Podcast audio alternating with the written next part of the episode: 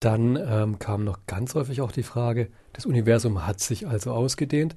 Hat sich das denn schneller ausgedehnt, als die Lichtgeschwindigkeit es eigentlich zulässt? Man weiß ja so, die Lichtgeschwindigkeit ist wohl das Schnellste, was es so gibt im Universum. Aber mhm. das Universum war wohl irgendwie schneller, oder? Ja, also dass die, die Lichtgeschwindigkeit eine Grenze ist, das hat auch was mit Einstein zu tun, aber nur mit seiner speziellen Relativitätstheorie. Dort wird gesagt, im einem Raum kann sich die, die maximale Geschwindigkeit, mit der sich Information oder Licht ausbreiten kann, ist irgendwo begrenzt. Das sind genau diese 300.000 Kilometer pro Sekunde. Nur das gilt für den Weltraum an sich im Rahmen dieser allgemeinen Relativitätstheorie, dieser Schwerkrafttheorie, gilt dieser Satz nicht. Das Universum an sich kann sich, wie eben gerade besprochen mit dieser Gummihaut, durchaus schneller ausdehnen als das Licht.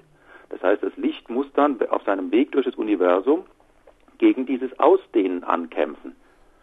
Und dann kann es sein, dass tatsächlich ganz Bereiche gibt, die sehr weit von uns entfernt sind, die sich von uns mit einer größeren Geschwindigkeit entfernt haben, dass von dort Licht uns niemals erreicht, weil es quasi gegen dieses Ausdehnen gar nicht äh, genügend ankämpfen kann.